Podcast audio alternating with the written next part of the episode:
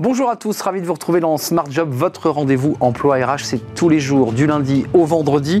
Débat, analyse, expertise et vos rubriques habituelles, évidemment. Bien dans son job aujourd'hui, le personal branding. Qu'est-ce que c'est exactement? Comment une personne physique peut vendre euh, à travers son entreprise sa marque, sa, propre image On fera le point avec Géraldine Galindo, professeure en RH à l'école ESCP. Elle est notre invitée. Un jeune, une solution.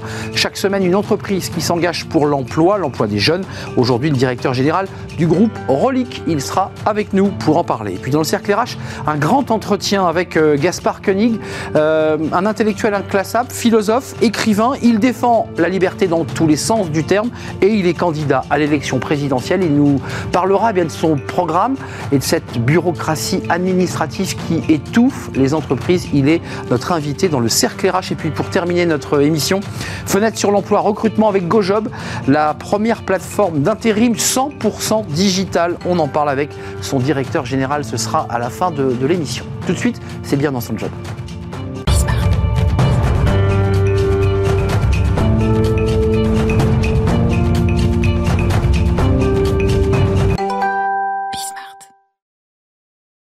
Bien dans son job et on va parler d'un sujet, vous en avez forcément entendu parler sans peut-être connaître la définition exacte, le personal branding. J'ai essayé de mettre l'accent et on va en parler avec Géraldine Galindo. Bonjour Géraldine. Bonjour. Professeur en RH et management à l'ESCP et Tout à fait. auteur d'un livre chez Duno, le personal branding. Euh, pourquoi et comment en faire un atout professionnel? Alors euh, d'abord, commençons par le début parce que c'est pas si simple. Tout le monde croit savoir et ne sait pas. Mm -hmm. Qu'est-ce que la définition du personal branding? Alors on peut trouver plusieurs définitions de, cette expression personal branding, mais euh, nous, dans notre ouvrage, on a décidé euh, de définir euh, cette expression comme étant une démarche stratégique qui vise à créer et à contrôler l'impression donnée aux autres. Donc le personal branding pourrait être vu comme étant une démarche très égocentrée et en définitive suppose de réfléchir aux interactions que l'on peut avoir avec les autres et aux signaux que l'on veut donner aussi aux autres. Juste un, tout petit mot, parce qu'après on va rentrer sur la déclinaison et l'utilisation de l'outil du personal branding, mais ça vient d'où euh, cette, ce concept-là et finalement son application?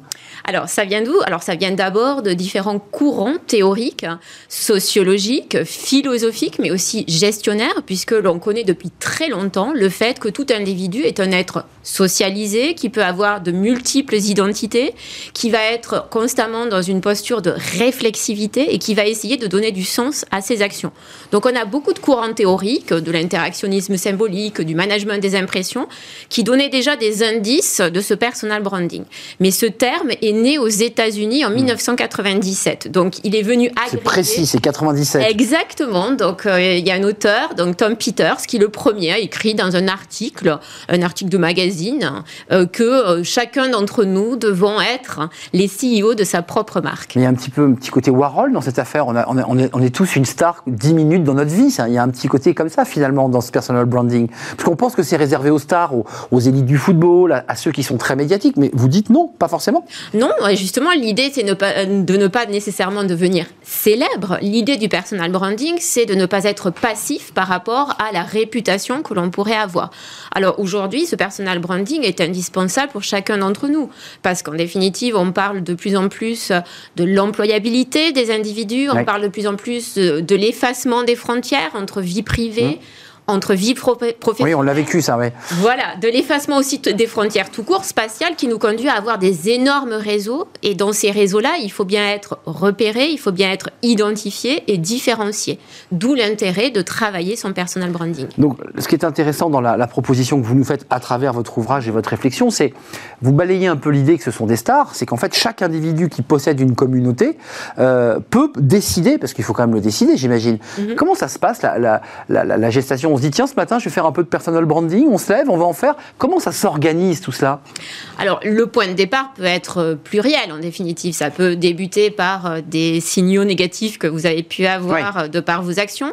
Cela peut aussi débuter, comme je le fais à l'ESCP, par des démarches volontaires imposées en fait de l'organisation et qui nécessitent que vous ayez à réfléchir à votre personal branding. Alors l'organisation, ça peut être une école, l'organisation, ça peut être l'entreprise qui vous incite à un moment donné à réfléchir à qui vous êtes, quelle est votre identité, hein, du moins l'identité que vous voulez dévoiler aux autres, et qu'est-ce qui pourrait faire votre différence par rapport aux autres. Donc, le point de départ peut être euh, pluriel en définitive, mais la démarche doit toujours s'orienter autour de trois étapes. La première étape, c'est d'abord se connaître, savoir ce que l'on veut montrer aux autres. Hmm. pas simple ça. Hein. Euh, c'est Bien définir, euh, ouais, c'est compliqué. C'est loin d'être évident, et surtout, cela suppose à un moment donné de se poser. Parce que j'ai beaucoup d'individus en face de moi. De moi, ça peut être euh, à la fois des étudiants, ça peut être des dirigeants d'entreprise qui me disent mais Moi, je, sais en fait qui je suis. Hmm.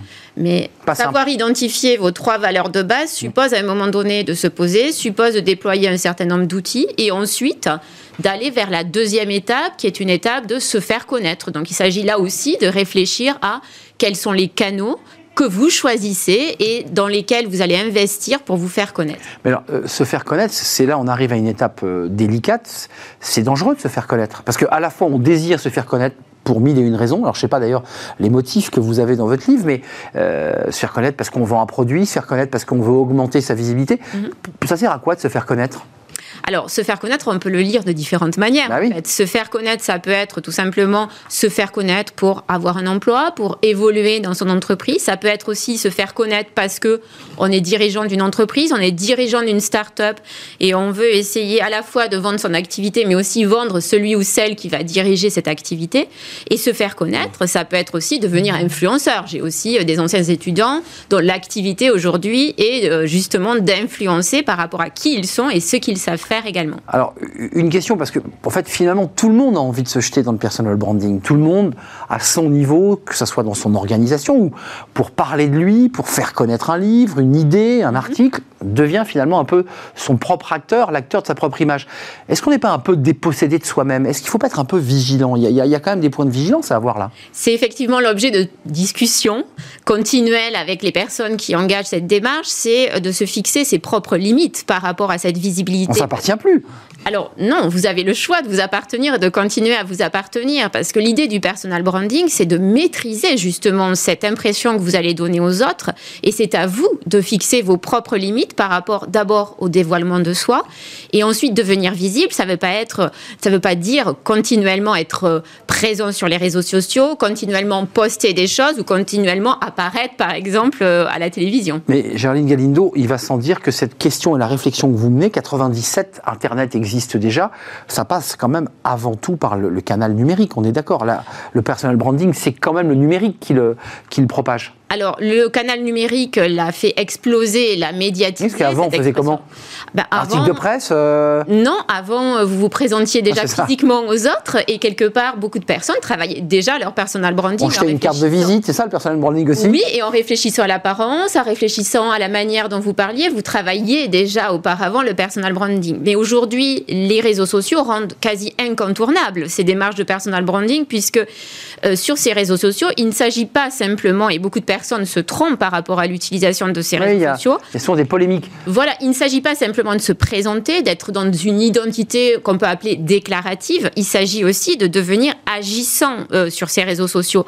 Et c'est là où la démarche personal branding va euh, permettre aux personnes d'orienter leurs actions, justement. Donc, le, le, conseil que vous donneriez, parce que vous êtes professeur RH management à l'ESCP, il y a ces étudiants, alors peut-être eux rêvent de devenir des influenceurs ou des youtubeurs vus par des millions de, followers. C'est le cas des, des youtubeurs aujourd'hui. Exactement. Mais il y a des dirigeants qui, eux, quand vous parlez avec eux, vous disent Mais moi, je suis un peu de la vieille école, je suis du 20e, pas besoin de me metêtre en avant, ma marque est connue, mon entreprise est connue. Qu'est-ce que vous leur conseillez à cela? Euh, ils, ont raté, ils ont raté le coche? Il y a un petit côté, euh, euh, ils auraient peut-être dû prendre le virage, ou vous dites, après tout, ils ont peut-être pas tort alors d'abord, je dirais pas que tous les étudiants, par exemple, d'une grande école, ont envie de devenir. Non, mais il y a un petit côté, ça fait rêver. Alors, ça fait rêver, mais surtout, ils se rendent compte que c'est une démarche incontournable, pour ne serait-ce que pour trouver un emploi, ne serait-ce que pour évoluer. Donc déjà... Euh, ils sont dedans. Ils sont dedans, mais pas toujours convaincus et pas toujours euh, avertis euh, des différentes étapes et des différentes limites qu'ils peuvent eux-mêmes se poser. Donc, on, les aide à sortir de tous ces, débats éthiques et personnels. Que oui, ce qu'on évoquait tout à l'heure. Voilà, tout à fait. Mon image, pas mon image. Mais pour le décideur qui dit, moi, vieille école, pas besoin de me mettre en avant, il fait le mauvais choix euh, disons que plutôt ce décideur n'a pas conscience que déjà il se met en avant. Il se met en avant. Euh, Vous êtes philosophe aussi. Ben, on est nécessairement quand on aborde ce type de démarche, mais nécessairement il se met déjà en avant parce que nécessairement il rentre en interaction avec les autres. Mm. Nécessairement il se présente. Nécessairement il interagit dans différents types de cénacles. Donc il a déjà travaillé son personal branding. Et aujourd'hui, un dirigeant qui euh, n'a pas de profil LinkedIn, un dirigeant qui n'apparaît pas du tout dans les réseaux sociaux ou sur les réseaux sociaux, va se priver euh, d'une audience et va se priver aussi potentiellement, tout dirigeant va vouloir recruter. Et donc recruter, c'est aussi vouloir attirer et attirer des personnes qui auront envie de travailler avec euh, ceux ou celles, cette dirigeants. Il y a quand même un effet, je prenais le, dirigeant du 20e, un peu vieille école, mais il y a quand même aujourd'hui beaucoup, beaucoup de jeunes dirigeants d'entreprises plus ou moins grandes qui se mettent énormément en avant, qui, leur sert de marque employeur. Quoi. À travers eux, c'est la, la boîte qu'ils représentent et leur valeur, c'est quand même très utile.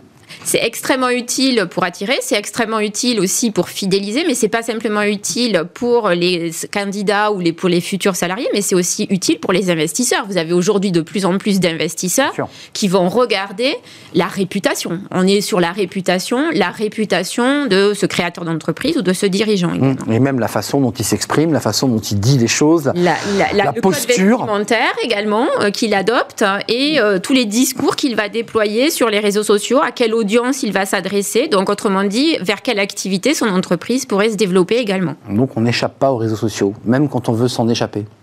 Oui, le risque de vouloir s'en échapper, c'est de créer de la suspicion également, de se dire pourquoi. Tiens, il n'est pas là, on ne le voit pas. Voilà, est-ce que cette personne voilà, a quelque chose à cacher mmh. ou pas mmh, Donc le risque, enfin, je dis parfois à des étudiants qui seraient assez réfractaires par rapport à ce personal branding, je dis le risque, c'est qu'on interprète de façon erronée cette absence sur les réseaux sociaux. Même si la personne, elle, a plutôt envie de se protéger, a un peu peur des réseaux sociaux, sans pour autant qu'elle cache quelque chose. Mais, mais ça donne le sentiment qu'elle n'est pas à l'aise, que, ce que c'est pas aussi transparent que ça devrait l'être. Et je dirais qu'on est plus protégé quand on maîtrise justement sa, présence sur les réseaux sociaux que quand on occulte toute présence sur les réseaux sociaux. Maîtriser, contrôler son image, son vestimentaire, son langage, bref, c'est le personal branding. Euh, allez-y, euh, lisez d'abord le livre de Géraldine Galindo, le personal branding. écrit avec euh, Gaël Copiagne et, Gaëlle et Pierre. Voilà, exactement. J'ai pas cité vos, vos deux co-auteurs, édition Duno.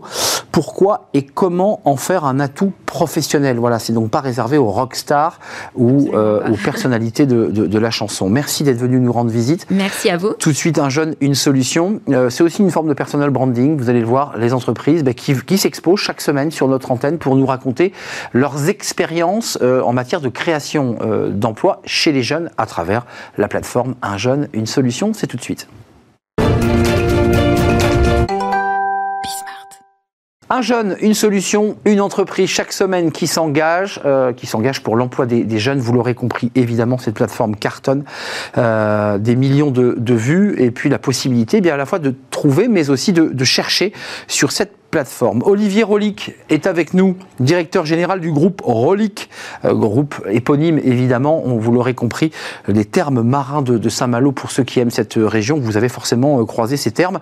Euh, Olivier, en un mot, ces, termes ont une, histoire, racontez-nous en quelques mots avant de nous parler des, des embauches, des créations d'emplois.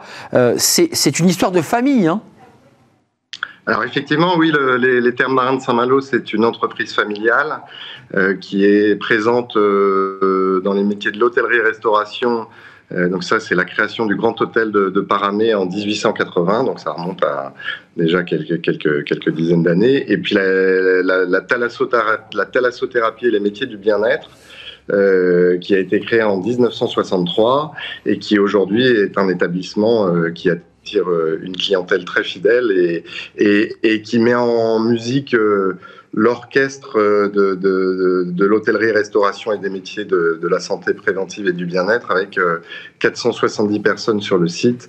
le groupe, plus largement, représente à peu près 900 personnes. Donc, c'est tout un orchestre qui se met en mouvement tous les jours pour pour euh, apporter du bien aux clients. Oui, c'est le bien-être. La thalassothérapie, c'est évidemment des moments où on se détend, on se fait du bien. Premier groupe indépendant familial du secteur de la thalassothérapie, je dis bien groupe indépendant puisqu'on l'aura compris, groupe Rolic, c'est le nom que vous portez. Votre, euh, votre sœur est aussi dans, dans le groupe. Euh, vous êtes venu nous parler face caméra parce que j'ai vu qu'il y avait quand même une, comme ça, un ADN au sein de, de, de votre groupe, majoritairement du CDI, et là vous êtes en recherche évidemment de collaborateurs. vous faites partie de ceux qui, sur ce plateau ou ailleurs, nous disent on a d'énormes difficultés pour recruter. Alors, euh, je, je tempérais un peu, on n'a pas d'énormes difficultés, en tout cas on a un peu plus de difficultés que par le, par le passé, euh, moins de candidats certainement. Euh, pour, pour, autant, euh, comme vous le disiez, euh, nous sommes sur un modèle de, de, de CDI, donc 95% quasiment de nos, nos, équipes sont en CDI. pourquoi? Parce qu'on est sur un métier de la santé préventive, de la thalassothérapie, qui est un modèle de, de tourisme de compétences, de tourisme de qualité et de tourisme à l'année. Et ça, c'est une, c'est un élément essentiel dans, dans, la, dans la façon d'appréhender le modèle économique et social qui, qui lui correspond. Euh, c'est-à-dire que les gens qui sont chez nous sont, sont en CDI et pour certains euh, très fidèles depuis longtemps. Hein. Je, je, je, j'ai un certain nombre de cadres dans mon entreprise, euh, si ce n'est la plupart, qui ont plus de, de 30 ans de maison. Donc, cette, cette logique à l'année permet quand même d'avoir une stabilité des équipes. Euh, donc je dirais qu'on ne rencontre pas forcément toutes les difficultés que, le tourisme saisonnier euh, a pu rencontrer à la réouverture. Par la, par la pérennité, par le, caractère annuel de l'activité, hein, qui, n'est pas saisonnier, quand même, euh, quelles sont vos recherches? Quels sont les, les emplois que vous proposez et, combien d'emplois vous, vous recrutez là dans le groupe? Alors, à, le groupe, c'est 60 métiers, hein, donc 60 métiers euh, évidemment tous les métiers de l'hébergement, les métiers de la restauration, les métiers de l'hydrothérapie marine euh, et de la santé, les métiers de l'esthétique. Euh, si je rentre dans le détail, dans la restauration, ça va être des chocolatiers, des pâtissiers, des boulangers, puisqu'on fait notre pain. donc je ne vais pas balayer les 60 métiers, mais il y a une offre assez conséquente.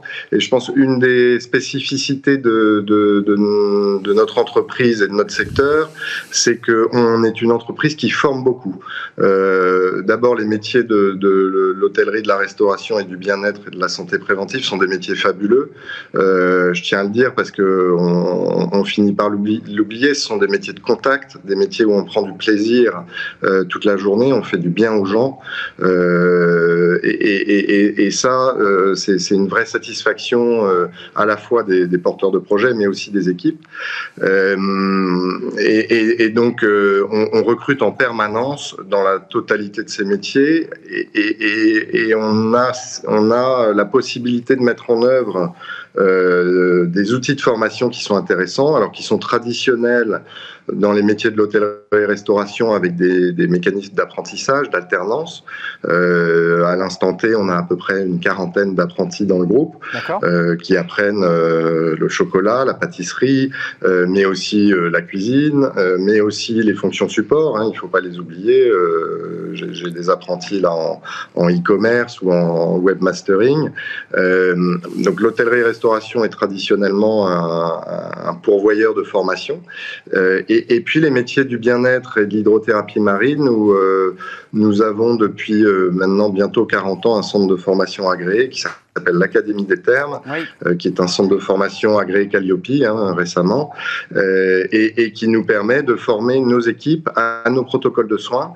Donc ça, ce sont vraiment des outils intéressants parce que ça peut s'adresser jusqu'à des publics complètement sortis de l'emploi, à qui on donne vraiment une compétence clé euh, qui est valorisable dans un métier euh, de contact euh, avec une vraie compétence. L'hydrothérapie marine est un petit métier, mais c'est un métier c'est un métier très valorisant et, on s'est doté en interne des outils de formation pour, pour accompagner les, les, personnes.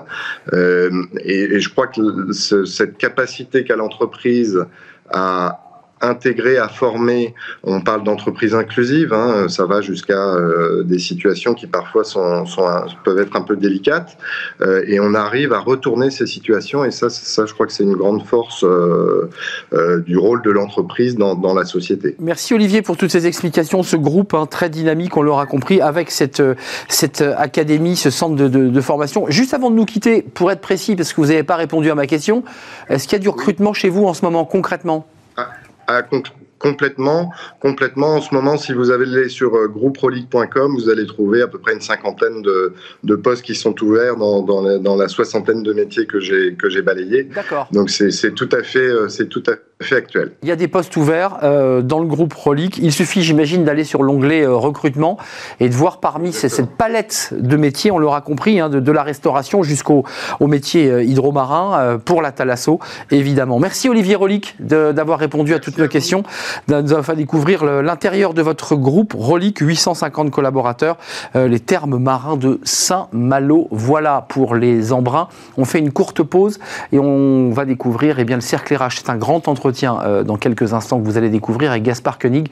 Euh, il est écrivain, il est philosophe, il est un peu inclassable et il vient de se lancer eh bien, dans l'élection présidentielle. Oui, dans l'élection présidentielle, avec son mouvement simple, euh, il va tout nous expliquer, puis on le découvrira peut-être un peu mieux encore à l'occasion de ce grand entretien juste après cette pause.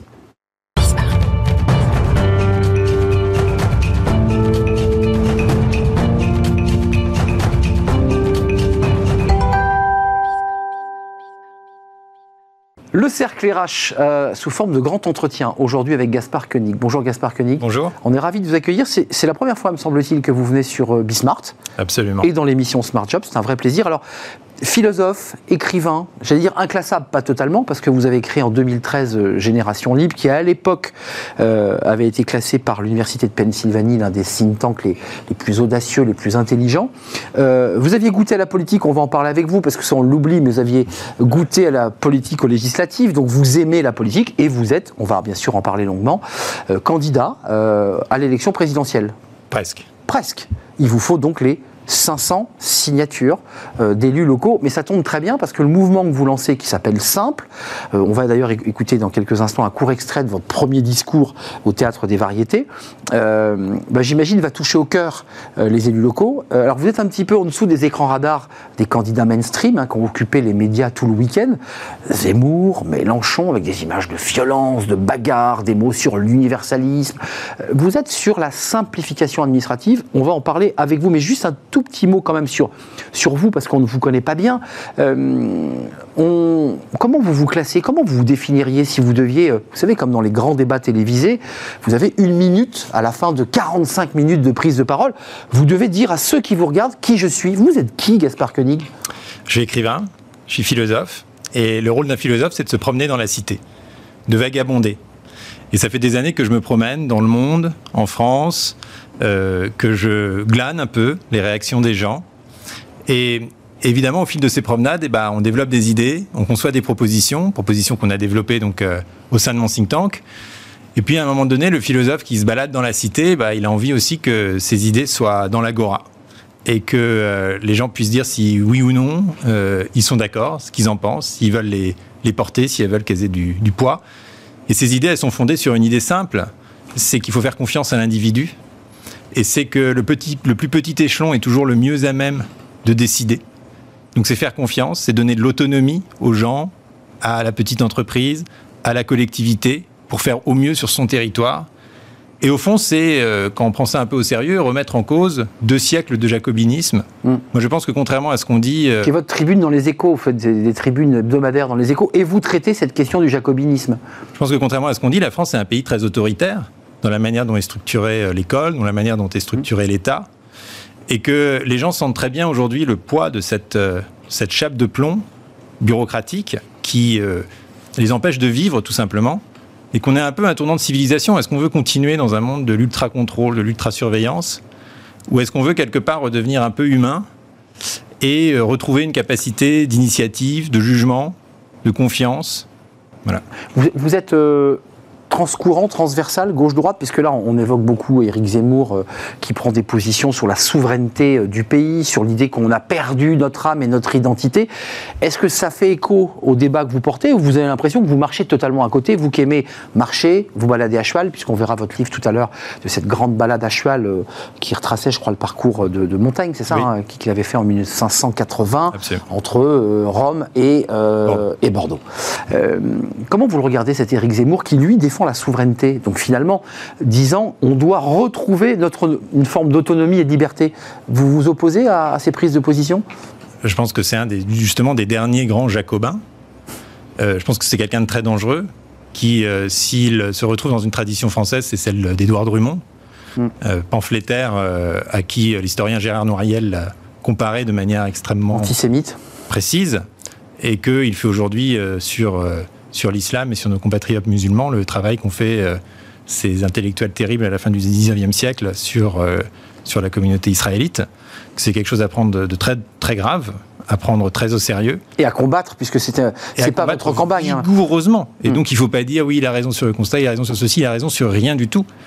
Euh, et son projet, c'est une France euh, homogène, rêvée, fantasmée, qui n'a jamais, existé. D'ailleurs, Édouard Drummond, euh, à la fin du 19e siècle, se plaignait déjà que la France, c'est plus ce que c'était, qu'avec euh, tous ces juifs partout, euh, on n'est plus chez nous, qu'il faut récupérer les commandes du pays, qu'on est en plein déclin. Donc c'est quand même une, vieille et longue tradition qui a toujours été démentie par les faits, par l'histoire. Et par ailleurs, je pense que c'est également quelque chose qui vient briser l'identité française que moi j'aime, c'est-à-dire l'identité de la Révolution française, le moment où on a donné des droits aux citoyens et où on a et des libertés. institué des libertés et on a institué un état de droit. Et je pense qu'une des propositions les plus, euh, les plus terribles de Zemmour, dont qu'on cite trop peu, c'est celle d'abolir, alors abolir on ne sait pas trop, mais enfin en tout cas de passer outre le Conseil constitutionnel, le Conseil d'État, la Cour européenne des droits de l'homme, euh, la Cour de justice de l'Union européenne, c'est-à-dire les garants des libertés, des droits des individus, et de dire bah, cette fois la majorité a les mains libres pour opprimer les minorités. Si elle le souhaite. Mm, c'est exactement ça. Euh, on a vu votre article, puisque vous faites euh, un travail euh, hebdomadaire dans les échos, et c'était un papier justement sur le jacobinisme, ce pays finalement très centralisateur. J'aimerais qu'on vous entende, parce que vous avez fait un discours, j'allais dire votre premier discours, c'était impressionnant j'imagine d'ailleurs, devant 800 personnes, si je ne m'abuse, au Théâtre des Variétés, en novembre dernier, il y a quelques jours. premier discours de, de candidat qui développait, qui présentait Simple. Rappelons que Simple, vous l'avez dit, c'est aussi le travail, le fruit d'un tour de France euh, pour faire ben, remonter tout ce que vous avez pu recueillir avec le co-auteur d'un livre qui a fait naître donc ce mouvement, euh, qui est un mouvement politique, qui est structuré comme un mouvement politique? Oui, c'est un parti politique. Un parti politique. Euh, donc un parti politique, ça a vocation à présenter des candidats. À quelle élection et quand? Bah, Ça va dépendre de la dynamique qu'on peut, qu'on peut enclencher. Hélas, l'élection présidentielle est matricielle dans notre pays. En tant que libéral, c'est pas une élection que je porte dans mon cœur. Je trouve que ce plébiscite euh, pour un homme, cette relation spéciale entre un homme et un peuple, est quelque chose qui, au fond, est un peu euh, enfantin, un peu immature et qui... Euh, un peu monarchique aussi, certains le disent. Voilà, et qui pose un... Enfin, qui n'est pas très démocratique. Et d'ailleurs, je rappelle que la, France a vécu quand même presque un siècle en régime parlementaire et que c'était la belle époque, qu'on s'en portait plutôt bien. Donc, mais aujourd'hui, voilà, il faut reconnaître les faits. Cette élection présidentielle, c'est elle qui entraîne l'ensemble du monde médiatique et politique. Et donc, si on veut faire peser ses idées, il faut trouver le moyen de s'y raccrocher d'une manière ou d'une autre. Et vous avez donc décidé de passer de la, philo à l'arène politique. Euh, c'est, je crois, un papier de l'Express qui avait titré euh, sur cette bascule. Vous restez toujours philosophe avec vos idées, mais vous avez décidé de rentrer dans, l'agora euh, et dans l'arène. Écoutez ce que vous disiez. Alors, c'est un court extrait parce que le discours est long. vous êtes à la tribune, au pupitre, au théâtre des variétés. On, va, commenter ce qu'on va entendre. C'est très intéressant il faut comprendre contre qui on se bat. Et je pense qu'on se bat en grande partie contre nous-mêmes et contre notre propre modèle de société. Parce que notre modèle de société reste très ancré dans une tradition jacobine, verticale, centralisatrice. Et que proposer la simplification, c'est mettre en cause ce paradigme multiséculaire. Alors certains le font commencer à Clovis, d'autres à euh, Henri IV, d'autres à Colbert, d'autres à Napoléon, d'autres à De Gaulle, j'en sais rien. Mais enfin, clairement, aujourd'hui, Tocqueville l'avait analysé, on vit dans cette société qui est très administrée parce qu'elle est très verticale et qu'elle croit au pouvoir vertical. Et je pense que ça se voit un peu dans tous les secteurs de la vie en société. On est à peu près le seul pays qui nomme les fonctionnaires des serviteurs de l'État. Ils en sont fiers, ils servent l'État, mais ils ne servent pas l'État servent les citoyens. J'ai envie de reprendre le début, c'est vos références euh, aux philosophes, mais les serviteurs de l'État. Vous démontez cette expression et c'était alors utilisé par tous les candidats de gauche et de droite. Nous avons besoin d'une fonction publique structurée euh, et des serviteurs de l'État. Vous dites, bah non, ils ne servent pas l'État. C'est les citoyens qu'ils devraient servir. Et implicitement, vous dites qu'ils ne les servent pas. Mais, Ou mal. Oui, mais justement, euh, moi, je suis pas du tout pour réduire, par exemple, les effectifs de la fonction publique. Mais je pense que les fonctionnaires eux-mêmes sont très malheureux de servir l'État. Eux, ils veulent servir les gens. Et aujourd'hui, si leur métier perd leur sens, c'est parce qu'ils passent leur journée à remplir de la paperasse pour se justifier auprès de leurs supérieurs.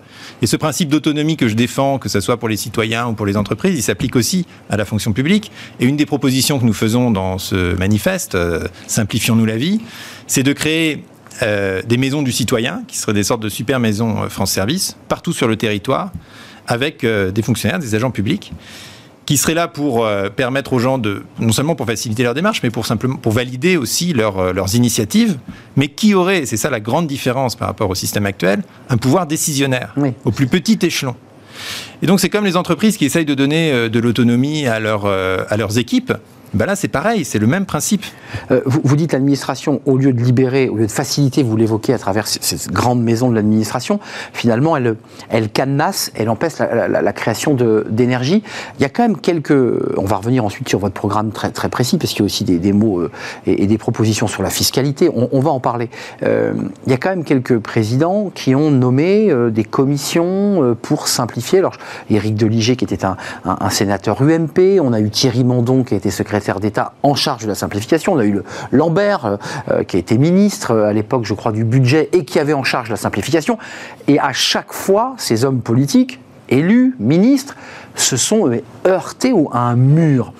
Comment on fait concrètement? Parce qu'il faut deux siècles pour détricoter un empilement, pour ne pas dire un maquis. Comment on fait? Comment on peut faire? Alors déjà, nous, notre constat, c'est que c'est le premier problème de la France et des Français, c'est la question de la complexité normative, c'est-à-dire administrative, mais qui peut aussi venir du secteur privé et qui euh, reflète un rapport de pouvoir. Cette complexité, elle advient parce que on veut emprisonner les gens au fond dans une cage d'acier ou, euh, comme disait pour reprendre l'expression de, Max Weber, premier sociologue de la bureaucratie, où véritablement l'ensemble de votre vie est euh, contrôlé, surveillé, et on vous demande constamment, et on en a la, belle illustration aujourd'hui avec le pass sanitaire, des attestations, des certificats pour simplement vivre votre vie d'être humain. Et c'est vraiment un choix de civilisation parce que si on continue dans cette voie, je pense qu'on sera une société qui refusera entièrement le risque, mais qui sera aussi une prison à ciel ouvert. Hmm. Maintenant, comment on fait? Parce qu'effectivement, c'est un ah très vieux constat. Montaigne disait lui-même, il, y a, il y plus de lois en France que dans le reste du monde. On l'a fait une fois dans notre histoire c'est euh, sous le consulat avec Napoléon Bonaparte qui avait demandé à un certain nombre de juristes, dont Jean-Marie Étienne Portalis, dont nous faisons un peu notre héros, c'est pour ça que notre projet s'appelle Projet Portalis, non pas de supprimer les normes inutiles, parce que ça c'est ce qu'on fait depuis 50 ans et ça ne marche pas. Et on n'y arrive pas. Mais de garder les normes utiles. Ça n'a rien à voir comme démarche. Et donc il leur a demandé dégraisse. à ces gens-là, mais c'est même pas de dégraisser, c'est de réécrire la loi, c'est de réécrire les codes en à droit constant, c'est-à-dire sur la base de ce qui existait, sans réinventer la roue, mais en réécrivant tout et en dégageant les grands principes fondamentaux Donc, ça veut dire vous, en notant le reste. Vous devenez président de la République parce que c'est quand même une ambition que vous portez. Vous allez chercher des signatures, vous allez parler à des élus qui, évidemment, écouteront d'une oreille très attentive vos arguments. Vous faites quoi en arrivant? Vous créez des commissions par thématique, puisqu'on parlera du Code du travail, vous en parlez beaucoup. Et ces commissions seront chargées de réécrire et de restructurer finalement le, ce qui structure nos vies. Voilà, moi je pense que passer un certain nombre d'années dans un quinquennat à faire moins plutôt que plus, c'est ce qui serait de plus utile pour le pays et ça résoudrait énormément de problèmes. On peut parler de sécurité, on peut parler d'agriculture, on peut parler d'environnement, on peut parler de plein de choses, ça a des impacts sur l'ensemble des politiques publiques. Et donc effectivement, c'est une ambition qui est à la fois extrêmement radicale et assez modeste. Assez modeste parce que ça se fait euh, à budget euh, zéro, avec un peu de jus de cerveau. Exactement. Et en même temps très radical parce que ça remet en cause tout notre édifice juridique. Et la méthode que nous proposons, qui est donc la méthode Portalis, c'est un, que euh, cette volonté politique soit donnée au plus haut niveau. C'est bien pour ça qu'il faut passer par le système de l'élection présidentielle. Et que deux, effectivement, code par code, il y a à peu près 75 codes en France qui régissent notre vie en société. Mmh, j'ai évoqué le code du travail, mais il y en a plein d'autres. Code par code, le code du travail est un bon exemple, puisqu'Antoine Lioncan et Robert Banater, on avait extrait 61 principes mmh. qui faisaient 4 pages, qui étaient intelligibles et compréhensibles. Évidemment, c'était intelligent, mais plus personne personne s'en sert. Hein. Personne s'en sert parce que le reste est resté en vigueur. Donc du coup, ça a une valeur pédagogique ou illustrative. Mais nous, ce qu'on propose, c'est de faire cet exercice sur l'ensemble des codes, et après de dire, ben voilà, on garde que ça. On garde que les grands principes. Tout le reste, on enlève. Imaginez ce moment vous aurez, mettons, au bout de deux ans de travail avec euh, des juristes, avec euh, les parties prenantes dans les différents secteurs, vous aurez un livre qui fera environ 5000 principes, qui sera écrit en bon français, qu'on pourra donner à tous les foyers du pays. Oui, en bon français, oui. En disant, ouais, voilà la loi. compréhensible, intelligible et donc protectrice. Et donc protectrice, parce que quelque chose que vous comprenez, vous pouvez vous en prévaloir. Et on parle du Code du travail. Mais aujourd'hui, un employé ou un ouvrier euh, qui est maltraité par son employeur, il doit constamment passer par un intermédiaire pour être protégé. Il doit passer par le syndicat, le parti politique, le ou un avocat parfois. Voilà. Et à l'inverse, le juriste d'entreprise va trouver euh, toutes sortes de ficelles euh, pour l'entraîner là où il souhaite arriver. Il y a, il y a un débat de justice sociale. Hein. Simple, quelque chose qui est très simple est aussi efficace et protecteur. Il y a un débat de justice sociale que vous soulevez à travers vos propositions, parce que vous dites finalement c'est toujours le plus faible, qui est peut-être le moins éduqué, le moins, le moins, aguerri aux questions de droit, euh, qui sera bah, le, plus, le plus sanctionné. Et puis vous évoquez à travers votre Tour de France cette phrase, euh, là vous, vous, faites un Tour de France à cheval, vous posez votre cheval et vous allez vivre chez l'habitant. Et là c'est le moment de l'écoute intégrale, d'un moment d'échange, peut-être de rencontres incroyables d'ailleurs, que vous avez raconté dans, dans, dans, ce livre. Il raconte son Tour de France à cheval. Et, et là, il y a des gens qui vous disent, les gens ne me parlaient jamais du gouvernement des élections, donc la grande politique, on nous dit que les Français ne parlent que de ça. Vous dites non, mais tous les soirs, ils me parlaient de leurs problèmes avec la DRAC, donc c'est la direction des affaires culturelles, de la DREAL, euh, direction régionale de l'environnement, de l'aménagement et du logement, du PLUI, le, plan d'urbanisme qui agace les maires, euh, le formulaire CERFA, euh, l'opérateur télécom, vraiment tous les soirs. Ça, c'est passionnant, parce que les, candidats mainstream euh, essaient de focaliser ces élections sur des grands sujets, mais vous dites, mais les Français, en fait, ne parlent pas de ça. Ça se croise. C'est à la fois un petit et un grand sujet. C'est un, c'est un petit sujet parce que c'est un sujet de tous les jours et qu'à chaque fois, c'est tel article du code rural, tel problème avec la police de l'eau, tel problème avec la DDT, tel problème. Enfin, chacun, je pense, en a son lot.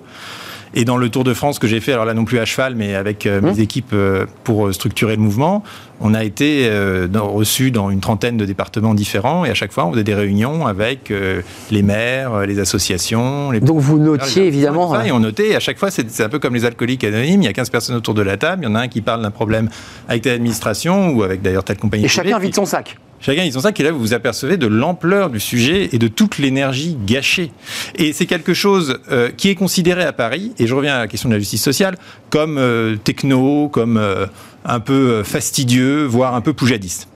Pourquoi? Parce que depuis Paris, quelque part, la complexité, on s'en débrouille parce qu'on a toujours un avocat fiscaliste ou un cabinet d'audit mmh. ou une société de conseil, enfin quelqu'un qui vient, qui vient, qui le, le bon réseau quoi, qui vient le faire à votre place ou qui vous dit quoi faire. Et puis, euh, par ailleurs, parce que parfois on en profite. Et combien de grandes entreprises ne poussent-elles pas leurs lobbyistes pour créer de la norme qui euh, permet d'éliminer la concurrence? Aujourd'hui, euh, euh, le petit artisan plombier chauffagiste n'arrive plus à suivre le rythme de production du formulaire CERFA. Et donc il est condamné à quoi? Il est condamné à se faire embaucher. Ça, je l'avais vu en Mayenne, notamment, avec les représentants il est de cette de prendre quelqu'un? Mais non, il est obligé de se faire embaucher dans une grosse boîte qui, elle, a l'admin, le juridique, le secrétariat. Et quitte sa boîte. Et donc, vous voyez, c'est un effet économique de concentration qui est très fort et ça nous fait vivre dans un monde où, au fond, il y a des grandes entreprises qui sont ceinture et bretelles, euh, qui arrivent à gérer toute, cette, toute cette, complexité et où euh, tout ce qui est un peu individuel, mais même d'un point de vue euh, associatif, est complètement écrasé par euh, ce mur normatif. Donc il faut une décision politique forte et il faut surtout que celui qui sera élu euh, y croit. Est-ce qu'il y a des candidats, avant qu'on parle de, de, vos propositions en matière de fiscalité, là aussi ce sont des propositions importantes, est-ce qu'il y a des candidats qui vous disent oui, vous avez raison, euh, Gaspard Koenig, c'est une thématique que je n'évoque pas, mais qui me semble essentielle Ou est-ce que pour l'instant, on vous regarde comme ça un petit peu de haut en disant, mais qu'est-ce que nous raconte Gaspard Koenig? Mais tous le disent, mais tous le disent depuis Pompidou. C'est ça. Chaque président de la République ouais, il, le dit. il faut simplifier parce que ça mange pas de pain. Mmh. Et ça arrive toujours en, en, au bas de la pile quand on a fait tout le reste, qu'on a rajouté plein de couches de bureaucratie dans le pays, on dit ça. ah oui, et puis euh, par ailleurs, ah, et en plus il faut simplifier. simplifier. Alors Giscard parlait de la marée blanche de la paperasse, Mitterrand parlait de la paperasse qui grignote. Enfin, chacun en a parlé, chacun a fait une commission, comme, petite expression, ouais. comme vous l'évoquez. Et aujourd'hui, euh, tous les candidats vont sans doute dire que oui, il faut simplifier. On entend déjà cette petite musique euh, euh, qui se met en place. Mais la question, c'est euh, quelle est la méthode que vous proposez et jusqu'où êtes-vous prêt à aller? Nous, on considère que si on suit ce projet Portalis, on divise par 100 le nombre de normes en France. Donc non seulement on met, on met fin à l'inflation normative, mais en fait on crée une société nouvelle où on fait beaucoup plus confiance à l'acteur de terrain, on compromis oui. entre les parties, pour créer, pour trouver leur propre arrangement adapté à leur environnement avec une forme d'équité qui est supérieure au fond à l'égalité qui vient du haut. Mais c'est une société complètement différente. C'est une société où on fait confiance euh, euh, à l'autonomie locale. C'est une société où euh, les régions, les collectivités reprennent une existence propre. Mmh. C'est une société où les établissements scolaires vont décider de leur propre mode de fonctionnement. C'est une société où les voisins, quand ils ont une querelle, vont aller devant des médiateurs pour régler leur question de haies, d'aboiement de chiens, ce qui commence à se faire d'ailleurs et c'est heureux. C'est une société où ce, principe de confiance se généralise, alors qu'aujourd'hui, depuis de Perfit à Cahuc et Algan, on sait qu'on vit dans une société de défiance et pour moi, c'est le problème numéro un Plus que jamais en de, ce moment. de ce pays. Voilà. Euh, avant, de, avant de nous quitter, parce que je veux qu'on parle fiscalité, là, vous avez des, produits, des, propositions concrètes sur des baisses d'impôts, sur l'idée que euh, à la fois les entreprises sont euh, très taxées, mais en même temps très aidées. Ça, c'est un, un, sujet fondamental aussi c'est quoi? Il y a une main invisible de, la norme? Parce qu'il y a à la fois la norme administrative, vous l'évoquiez, c'est-à-dire qu'on vote des lois à l'Assemblée, on fait des décrets qui chaque jour viennent en pousser un autre, viennent parfois les contredire. Et puis je découvre quand même que l'entreprise privée génère sa propre bureaucratie. Complètement. Bah, David Graeber, le grand euh, anthropologue euh, de la bureaucratisation, euh, dit bien que ce phénomène concerne à la fois le secteur public, et l'entreprise privée qui a les mêmes logiques, qui produit de la norme pour se protéger. Et aujourd'hui, vous voyez, on a les nouveaux, euh, la nouvelle vague du Covid qui arrive et on voit que les entreprises sont encore plus précautionneuses que l'État et commencent déjà à mettre en place toutes sortes de protocoles sans même qu'on le leur demande. Mais simplement, cette logique de simplicité, elle peut se décliner à l'ensemble du champ social. Et si on parle de l'entreprise, ce qu'on dit par exemple, c'est qu'il faudrait. Alors c'est très simple. Alors ce qui, est simple paraît un, peu fou, euh, mais au moins ça a le mérite de la faisabilité parce que euh, ça ne coûte rien. C'est de supprimer 50 milliards d'aides d'un côté, parce que les entreprises sont incroyablement aidées en France, mmh. et 50 milliards d'impôts de l'autre. Alors on fait des propositions de détail, quelles aides, quels impôts. Mais vous voyez, et c'est la même logique pour l'individu sur le revenu universel.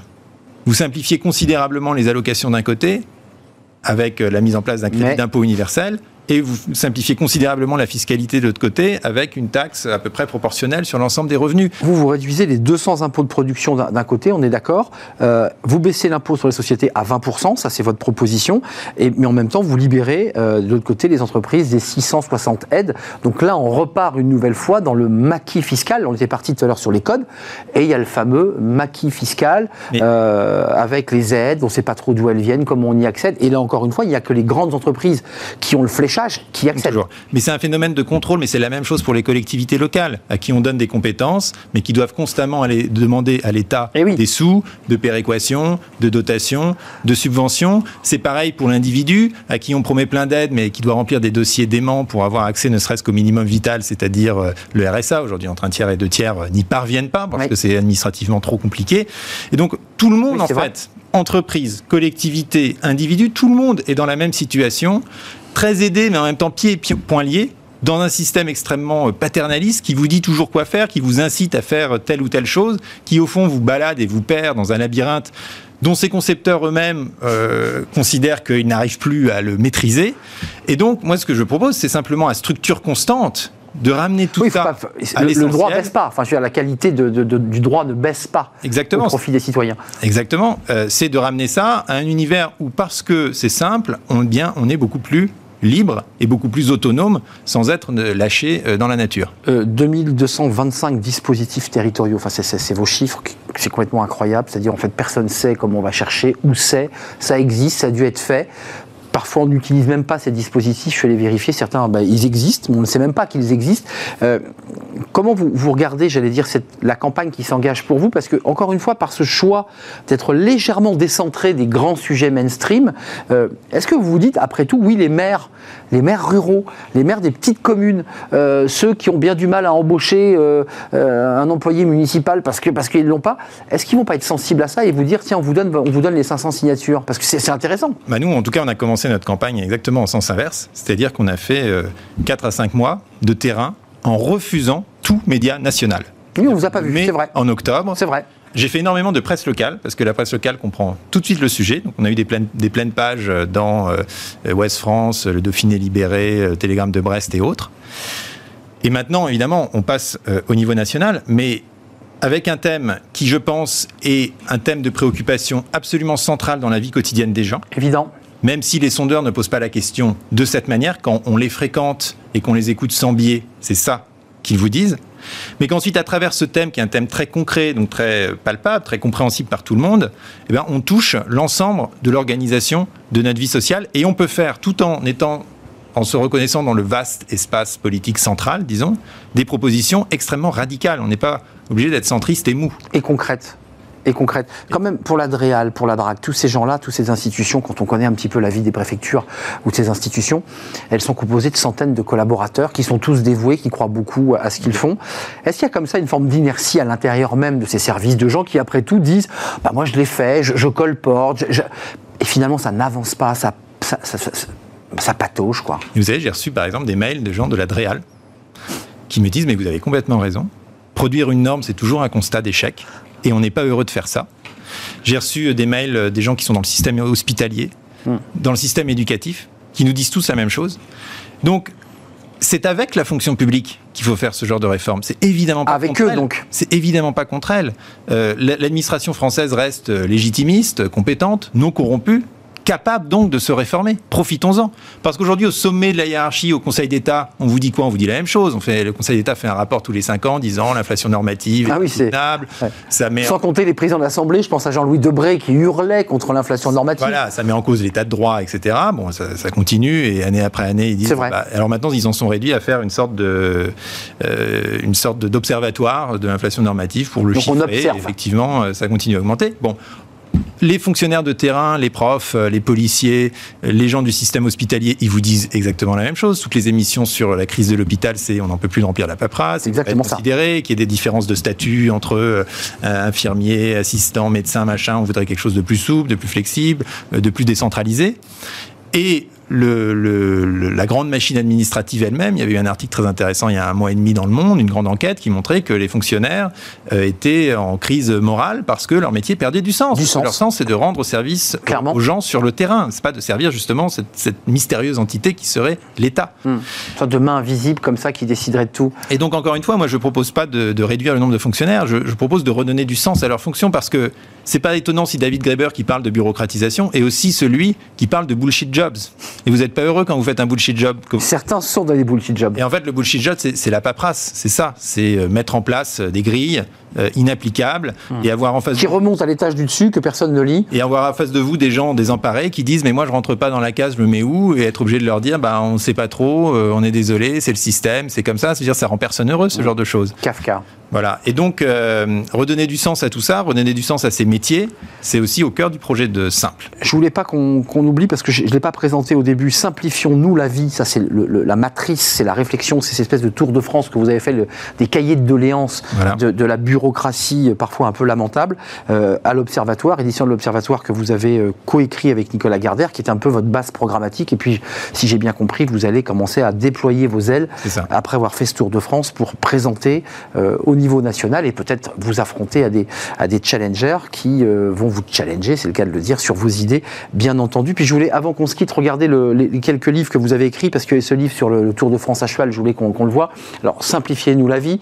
Il y a euh, Notre vagabond de liberté, j'adore ce titre, euh, et L'enfer, toujours à l'Observatoire, mais Vaga- vagabond de liberté, c'est ce grand, grand voyage à cheval qui vous a pris combien? Deux ans? Alors, deux ans en tout, mais euh, cinq mois de voyage euh, lui-même. Et le titre, euh, s'il est si joli, c'est parce qu'il est emprunté à Montaigne. C'est ça. Et, et, euh, je ne l'ai pas dit parce que c'était pas le sujet, mais vous avez été aussi euh, pris dans un blockbuster américain parce que vous ressemblez à Ted Kennedy, il faut quand même le préciser. Ça peut vous aider dans la campagne euh, présidentielle. ben oui, ben oui, ça peut servir, c'est très important. Merci Gaspard Koenig, euh, Génération Merci à Libre, et aujourd'hui donc votre parti politique simple. Vie plus simple.fr. Euh, voilà, et vieplussimple.fr avec évidemment la possibilité euh, pour les, les maires, parce que ça sera aussi l'intérêt pour vous d'avoir ces 500 signatures. Vous êtes sur le terrain avec vos équipes. Merci de nous avoir rendu visite Merci. Merci pour votre Arnaud. première visite dans euh, Smart Job. Euh, la fin de notre programme, bah, c'est Fenêtre sur l'emploi, c'est tout de suite. C'est l'intérim 100% digital. On en parle.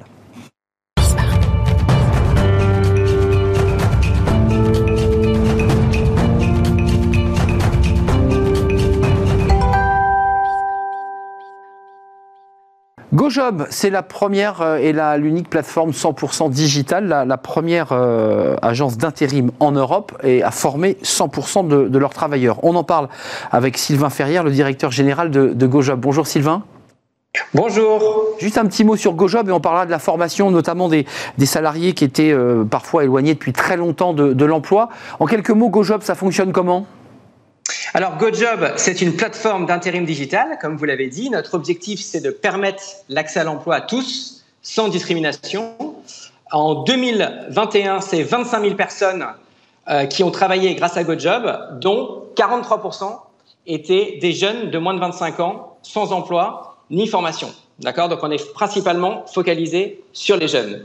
Et les grands secteurs sur lesquels on travaille sont la logistique, avec des clients comme DHL, l'industrie, avec des clients comme Stellantis ou par exemple Veolia, et enfin euh, la vente et euh, les services avec Fnac Darty.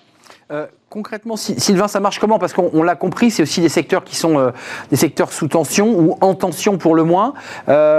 Ces personnes sont éloignées de l'emploi, elles viennent chez vous. Comment vous allez les chercher, ces personnes? Parce qu'on dit souvent qu'elles sont non seulement éloignées de l'emploi, mais elles ont du mal à revenir. D'accord.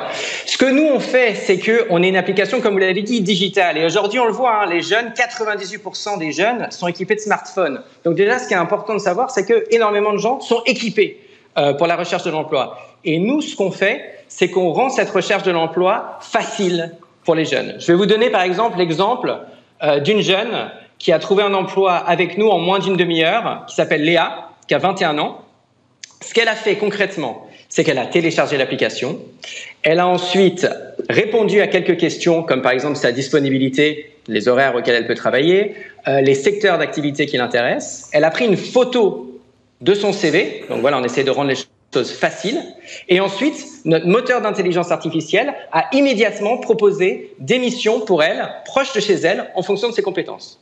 Hmm, on lui a ensuite envoyé des, des, formations digitales, vous en avez fait référence pour la préparer à son premier jour, pour justement qu'elle n'appréhende pas son premier jour. Et ensuite, elle allait travailler et on l'a appelée chaque semaine. Elle a un recruteur dédié, Milan, qui va euh, l'appeler, vérifier que tout va bien et savoir si elle veut continuer euh, dans ce secteur-là ou si elle veut se réorienter. Donc ce qui est important dans ce que vous nous dites aussi, c'est que ce n'est pas uniquement de, l'algorithme et de l'intelligence artificielle, il y a de l'humain, il y a de l'accompagnement, il y a l'idée quand même de, de, pouvoir suivre au plus près ceux, ceux qui viennent sur, euh, sur GoJob. Absolument. Je pense que nous, notre vision, et, on vient cette semaine de lancer un laboratoire d'intelligence artificielle, et le but, c'est vraiment ça, c'est de se dire comment les outils et la technologie actuelle peut être au service des travailleurs. C'est vraiment ça le, cœur de ce qu'on essaye de faire, mais toujours au service de l'humain. Toujours pour permettre euh, à Léa d'avoir les outils dont elle a besoin pour aller travailler le premier jour et ensuite, si elle le souhaite, pour continuer dans ce secteur-là ou pour pouvoir progresser. Donc c'est vraiment ça notre vision de la technologie. Euh, quelques mots, Sylvain Ferrière, c'est important parce que vous, vous, expliquez dans votre punchline que vous êtes la première agence intérim en Europe à former 100% de leurs travailleurs. Comment ça se passe la formation? J'imagine là aussi que la formation est affinée euh, en fonction des besoins de, de, la personne qui s'est inscrite euh, et puis qu'elle est, elle est j'imagine, en, en distanciel. Non, comment ça marche? Expliquez-nous. C'est ça qui est fantastique avec le digital, c'est-à-dire que historiquement, la formation se faisait en salle avec un formateur. Du coup, vous étiez limité par rapport euh, à la vitesse à laquelle vous pouviez euh, mettre en place des formations. Nous, aujourd'hui, on a digitalisé euh, les formations et donc, selon votre expérience, selon si vous avez déjà travaillé dans un secteur, on peut vous envoyer directement dans l'application les modules de formation dont vous avez besoin pour être prêt pour aller travailler demain.